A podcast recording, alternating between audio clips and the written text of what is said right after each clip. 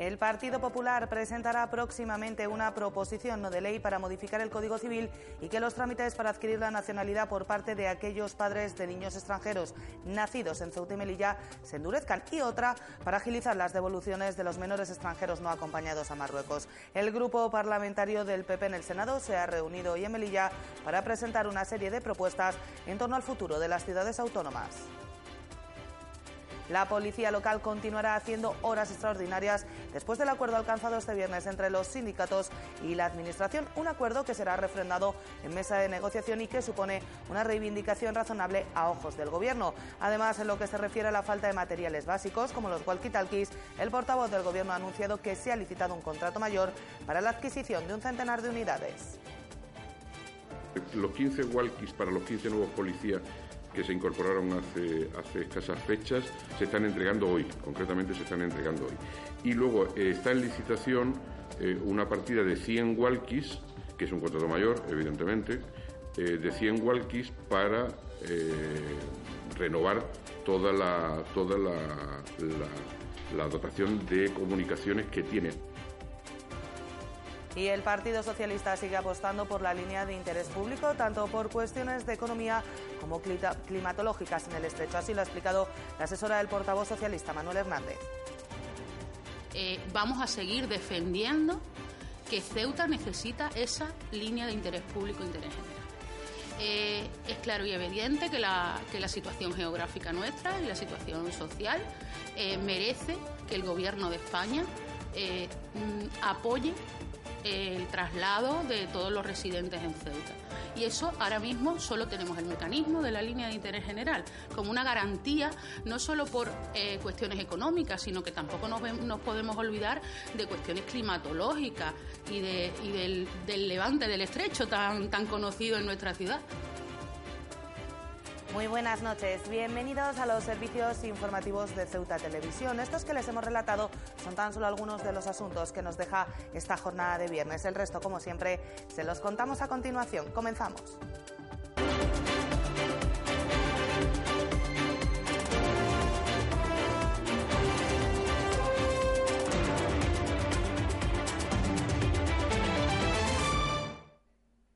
Es nuestro primer asunto del día. El Partido Popular está trabajando en una proposición no de ley para modificar un par de artículos del Código Civil. El objetivo que los extranjeros cuyo hijo adquiera la nacionalidad tras un año de residencia en Ceuta tarden más tiempo en hacerlo de lo que viene establecido. Por otra parte, los senadores por Ceuta han estado este viernes en la ciudad de Melilla para presentar una proposición no de ley con cinco bloques para beneficiar a las dos ciudades norteafricanas. Pongamos un supuesto. Un niño nace en territorio español de padres extranjeros. Si pasado un año de residencia ese niño adquiere la nacionalidad, los padres también terminarán por hacerlo. El Código Civil solo contempla hasta ahora una excepción, la de los nacidos en el seno de cuerpos diplomáticos acreditados en España. Pues bien, el Partido Popular trabaja en una proposición no de ley en el Senado para que a esa excepción se le unan otras dos, Ceuta y Melilla.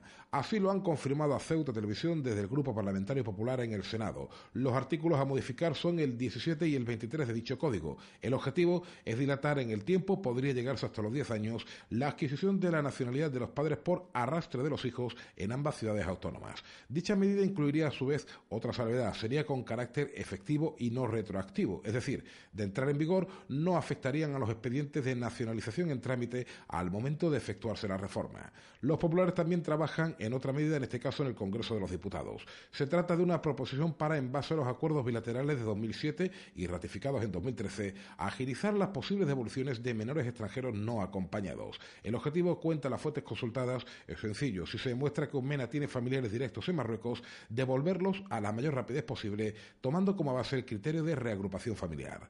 A todo esto, el Grupo Parlamentario del PP en el Senado ha presentado este viernes en Melilla una proposición no de ley para instar al Gobierno a tomar una serie de medidas concretas sobre ambas ciudades. Con el portavoz en la Cámara Alta, Ignacio Cosidó, al frente, los populares plantean una serie de medidas resumidas en cinco ejes. Refuerzo del perímetro fronterizo, del régimen económico y fiscal, de la presencia del Estado en Ceuta, abaratamiento del transporte de los no residentes y consolidación vía ley de toda la acción concertada entre Estado y ambas ciudades. Más cosas. Responsables de las administraciones de Ceuta y Marruecos se han reunido este viernes para analizar el calendario de porteo para el año que acaba de comenzar. Durante la próxima semana se darán a conocer los días hábiles para el tránsito de mercancías hasta finales de abril, manteniéndose entonces otro encuentro para cerrar los siguientes meses del año. El jefe de gabinete de la delegación del Gobierno y el coordinador de la actividad en los polígonos del Tarajal de la ciudad han mantenido un encuentro este viernes con sus homólogos marroquíes para cerrar el calendario de porteo de cara al año que acabamos de comenzar. Tal y como han informado desde la delegación del Gobierno, la próxima semana estarán cerrados los días hábiles para el tránsito de mercancías hasta finales del mes de abril, manteniéndose entonces un nuevo encuentro para determinar las fechas correspondientes a los siguientes meses del año, especialmente teniendo en cuenta que durante el mes de mayo se iniciará el mes sagrado del Ramadán, por lo que se elaborará un nuevo calendario que ya incluirá los meses de verano. Se trata, han explicado desde la delegación del Gobierno, de facilitar con esta medida que en ambos lados de la frontera se tenga conocimiento previo de los días que se puede portear y evitar que la desinformación pueda generar situaciones conflictivas debido a la acumulación de personas a ambos lados de la frontera.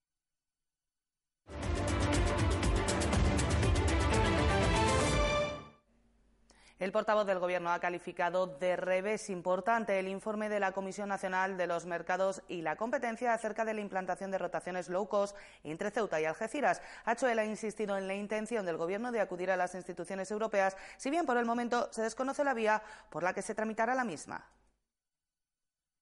El informe de la Comisión Nacional de los Mercados y la Competencia acerca de la implantación de rotaciones low cost entre Ceuta y Algeciras no ha sentado nada bien en el seno del Ejecutivo que ha calificado como revés importante la negativa del mismo a la propuesta del Gobierno. Así lo ha señalado el portavoz Jacob Achuel, que pese a ello ha insistido en que el Ejecutivo sigue absolutamente convencido de las bondades de esta propuesta. Eh, evidentemente ha sido un revés importante ¿eh? para la ciudad porque estamos, estamos estábamos y seguimos estando completamente convencidos de la viabilidad de la justicia y de la legalidad de la medida que propusimos. Ha sido un revés que eh, se, nos haya, se nos haya negado esa posibilidad, pero estamos tan convencidos, y por eso empleaba el pasado y el presente, estamos tan convencidos que vamos a seguir insistiendo. Es por ello, ha continuado, que se acudirá a las instituciones europeas para tratar de lograr que las rotaciones a precios reducidos sean una realidad, si bien por el momento se desconoce cuál será la vía por la que se tramitará dicha propuesta. La siguiente instancia es, eh, es Europa, como usted muy bien dice, no tenemos definido cuál va a ser el cauce eh, para, para hacer esta esta reclamación, esta, esta propuesta, mejor dicho, eh, no, no, tenemos definido en cualquier caso cuál va a ser el cauce. Eh, eso tienen que ser técnicos y expertos los que decidan eh, quién tiene mayores posibilidades de éxito en esta, en esta en esta propuesta. Achuel además ha insistido en que la implantación de las rotaciones low cost no tiene por qué influir en las bonificaciones del precio de los billetes, ya que serían dos medidas absolutamente diferenciadas. No tiene nada que ver la rotación del low cost. Vamos a seguir la intención de este Gobierno, y de hecho en el presupuesto está así contemplado, se sigue manteniendo la dotación para, para bonificar eh. El portavoz no ha dejado pasar la oportunidad de volver a enaltecer los resultados de la puesta en marcha de las rotaciones baratas para turistas durante los fines de semana. Una medida, insistido, que está dando muy buenos resultados y abriendo la visita a Ceuta a una clientela que antes no se la planteaba. Pues precisamente el PSOE ha ratificado su apuesta por la línea de interés público, tanto por economía como por las condiciones climatológicas de la ciudad. Así lo ha afirmado la asesora del portavoz, Cristina Pérez, que también ha ironizado sobre Vox y su programa electoral. El PSOE de Ceuta ratifica su apuesta por la línea de interés público entre Ceuta y Algeciras, aunque para ello habrá que tener en cuenta las consideraciones del informe de la Comisión de la Competencia. Así lo ha explicado la asesora del portavoz, Cristina Pérez, señalando que los socialistas incrementan dicha apuesta precisamente al ostentar ahora el gobierno de la nación. Eh, vamos a seguir defendiendo que Ceuta necesita esa línea de interés público e interés general. Eh, es claro y evidente que la, situación geográfica nuestra y la situación social eh, merece que el Gobierno de España eh, mm, apoye el traslado de todos los residentes en Ceuta.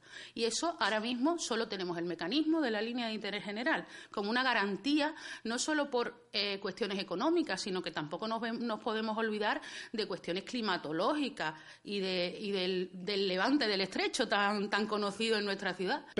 También se ha referido a las polémicas surgidas en las últimas horas con Vox y algunas de sus propuestas electorales. La asesora ironiza diciendo que programa y Vox son términos incompatibles. Están lanzando una serie de, proyectos o, aprendices de proyectos porque no parece claro que muchas de las cosas eh, se puedan llevar a cabo dentro de un Estado constitucional y de derecho como el nuestro.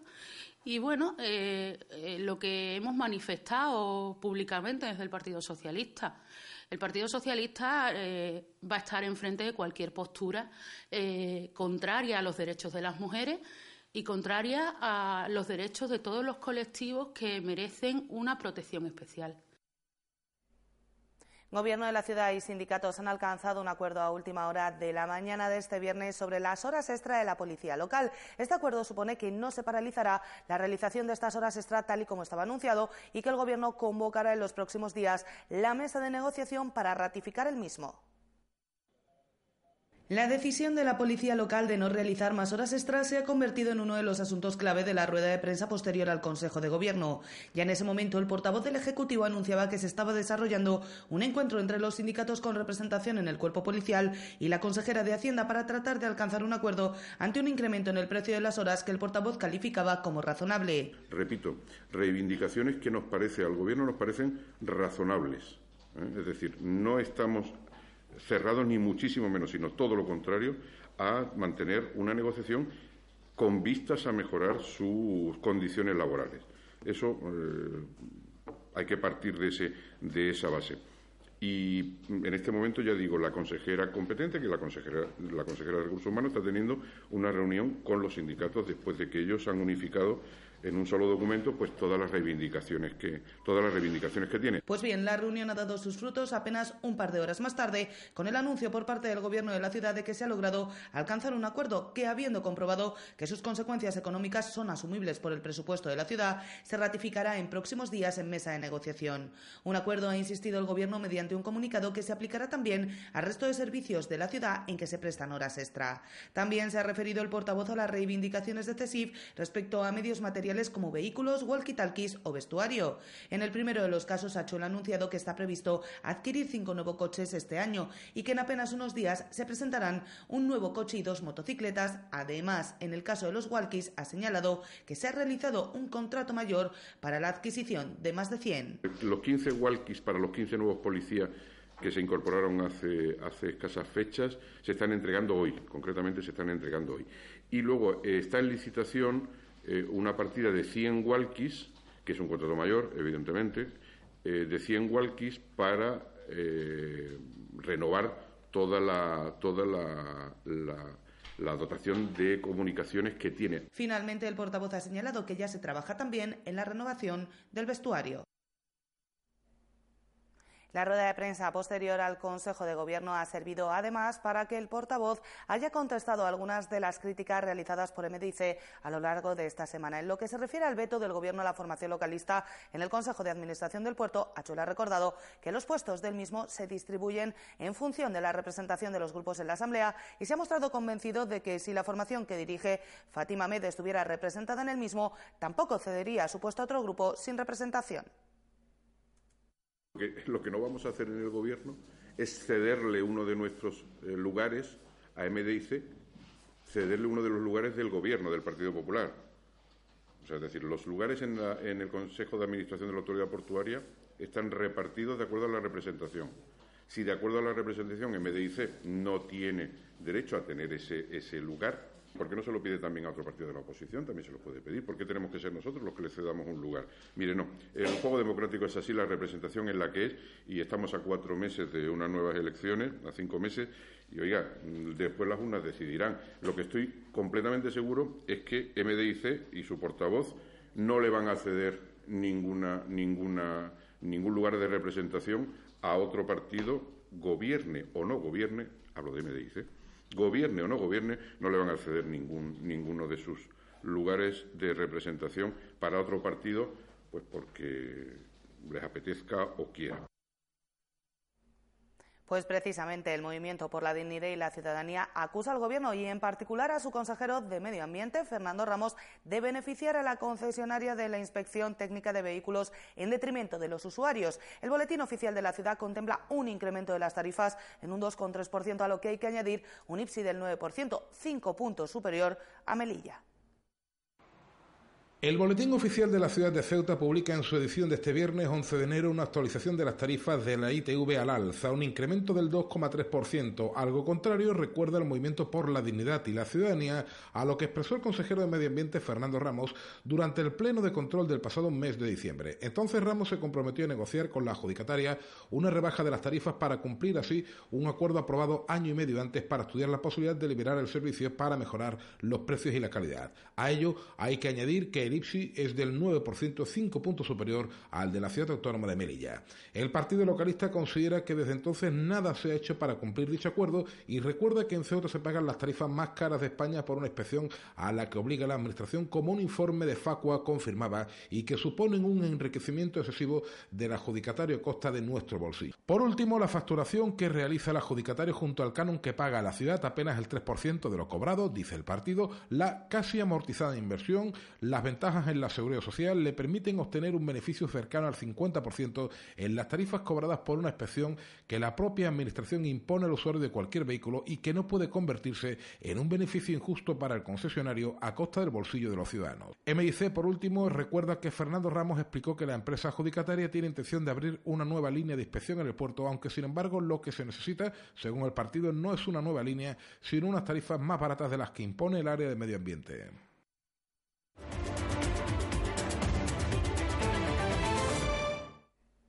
Y el Boletín Oficial de la Ciudad contempla en su edición de este viernes las condiciones para que los comercios afectados por la obra de la Gran Vía puedan acceder a las ayudas compensatorias. El plazo concluye el próximo 31 de enero y los comerciantes podrán aspirar a un máximo de 6.000 euros de ayudas.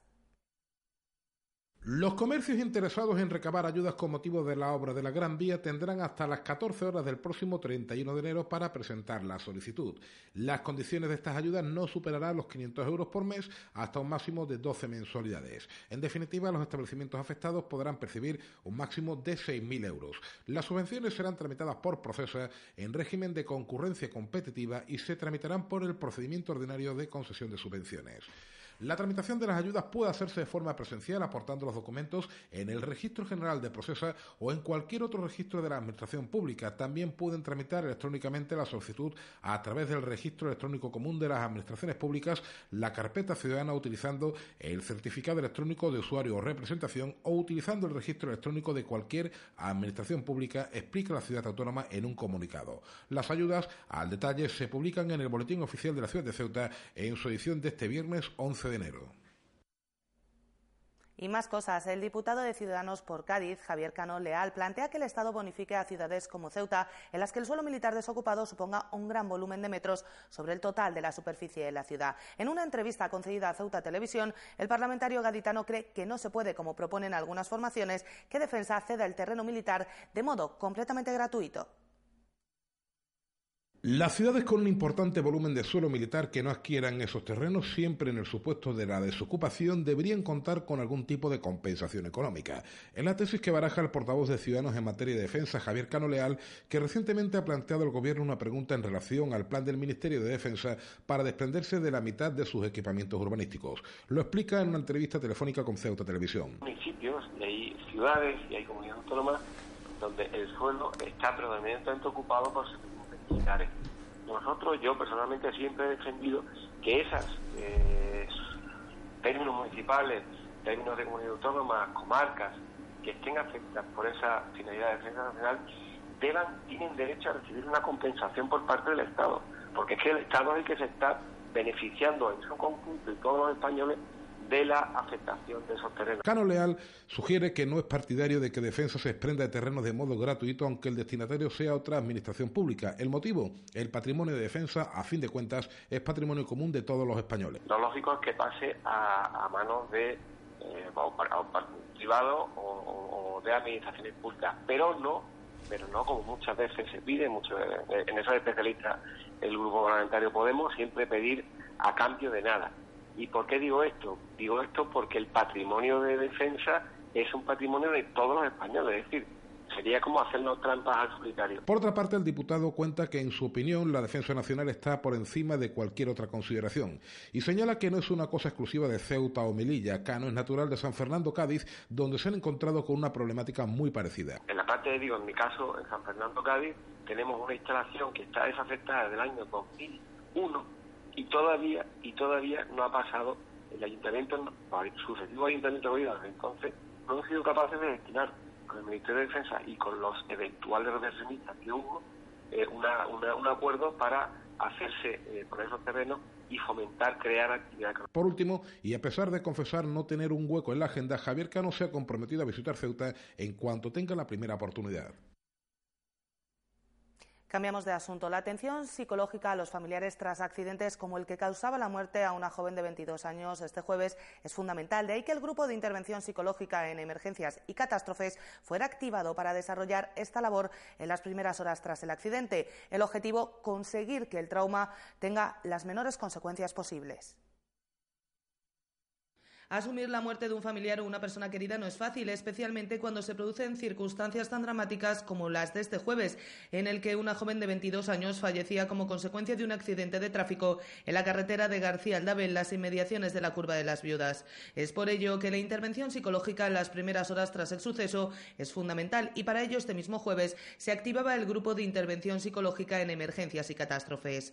Esta intervención es necesaria para que en los momentos de sufrimiento, desorientación y desamparo que rompen el equilibrio emocional de las personas implicadas, se trate de conseguir que el trauma tenga las menores consecuencias posibles. Desde el Grupo de Intervención Psicológica en Emergencias y Catástrofes han señalado tras este suceso que la colaboración y el apoyo de la Guardia Civil y la Policía local a su trabajo es un claro ejemplo de la importancia de sumar esfuerzos siempre en beneficio de las personas que más lo necesitan.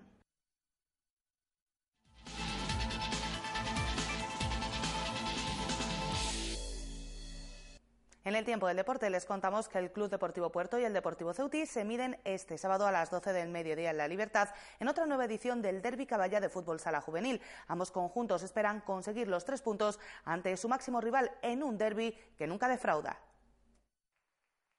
Llega uno de los momentos marcados en rojo en el calendario del Deportivo de Ceuta. Club Deportivo Puerto y Deportivo Ceutí miden sus fuerzas en el Derby Caballa de la División de Honor de Juveniles de Fútbol Sala. El encuentro se disputará este sábado a las 12 del mediodía en el Pabellón de la Libertad. El Club Deportivo Puerto llega al encuentro tras perder el último duelo de 2018 ante el Torremolino Fútbol Sala de la Libertad. A pesar de esta derrota, los portuarios han salido de la mala racha con la que comenzaron la temporada, sufriendo siete derrotas consecutivas. Los de Rafa Peñalver son undécimos en la clasificación con 12 puntos y esperan conseguir los tres puntos ante su máximo rival para escalar en la clasificación. Por su parte, el Deportivo Ceutí llega al derby en cuarta posición con 23 puntos, a solo uno del liderato que comparten Géminis y Córdoba Futsal. Los de José Ramón Ruiz Taconi esperan derrotar a los portuarios y confirmar que pueden optar por el título esta temporada y por clasificarse para la Copa de España. El Deportivo Ceutí derrotó al Betis Futsal en el último encuentro de 2018 y quiere dar un golpe encima de la mesa en el Derby Caballa. Ambos conjuntos dispondrán de toda la plantilla para el derby de la División de Honor de Juveniles de Fútbol Sala que se disputará mañana sábado a las 12 del mediodía en el Pabellón de la Libertad. Y la competición de prebenjamín de fútbol sala llega a su fase decisiva. Tras la reunión mantenida en la sede de la Federación de Fútbol de Ceuta, diez conjuntos se jugarán el título de liga en una fase final a doble vuelta. Además, 18 conjuntos buscarán el pase a la fase final de la Copa Federación. La Comisión de Fútbol Base de la Federación de Fútbol de Ceuta mantuvo este pasado miércoles una reunión con los equipos de la categoría prebenjamín de fútbol sala con motivo de la programación de la segunda fase de la competición, el playoff por el título de liga y la fase clasificatoria de la Copa Federación. El playoff por el título de liga en la categoría prebenjamín será una liga regular a doble vuelta todos contra todos. El primer clasificado se proclamará campeón. En caso de igualdad a puntos en la clasificación final entre dos o más conjuntos, se jugará un partido o partidos de desempate entre los implicados. Los diez equipos que pelearán por el título son Sporting de Ceuta, Puerto Urasacho, Polillas Ceuta, Balonmano Ramón y Cajal, Puerto Atlético, San Agustín Atlético, San Agustín Club de Fútbol, Club Deportivo Manzanera, Puerto Transportes Monreal y Agrupación Deportiva Ceuta. Por su parte, la Copa Federación tendrá el formato de liga regular en una vuelta todos contra todos. Se clasifican para octavo de final los seis primeros clasificados que se sumarán a los diez equipos de playoff. Por su parte, la Copa Federación tendrá en formato de liga regular en una vuelta todos contra todos. Se clasifican para octavo de final los seis primeros clasificados que se sumarán a los diez equipos de playoff. En caso de igualdad a puntos en la clasificación final entre dos o más conjuntos, se jugará un partido o partidos de desempate entre los implicados. Los 17 conjuntos que buscarán su pase a los octavos de final son la Unión África Ceutí, la Agrupación Deportiva Ceuta, Ceuta Base, Atlético Manzanera, Rayo Ceuta, la Inmaculada Club de Fútbol, Ceuta United, Puerto Futsal Ceuta, Ángulo Club de Fútbol, Puerto Promesas, UCIDC, Sporting Atlético, Ceuta Base, Polillas Atlético, Club Deportivo Puerto, Polillas Sporting y Aulet Magratex. Los pequeños llegan a la fase decisiva de la competición y seguro que dejan momentos inolvidables en una de las categorías más divertidas y emocionantes de las competiciones que organiza la Federación de Fútbol de Ceuta.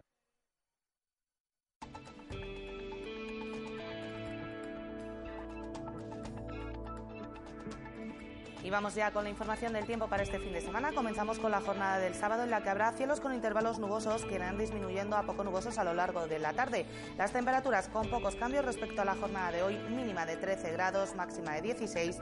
El viento seguirá soplando de levante.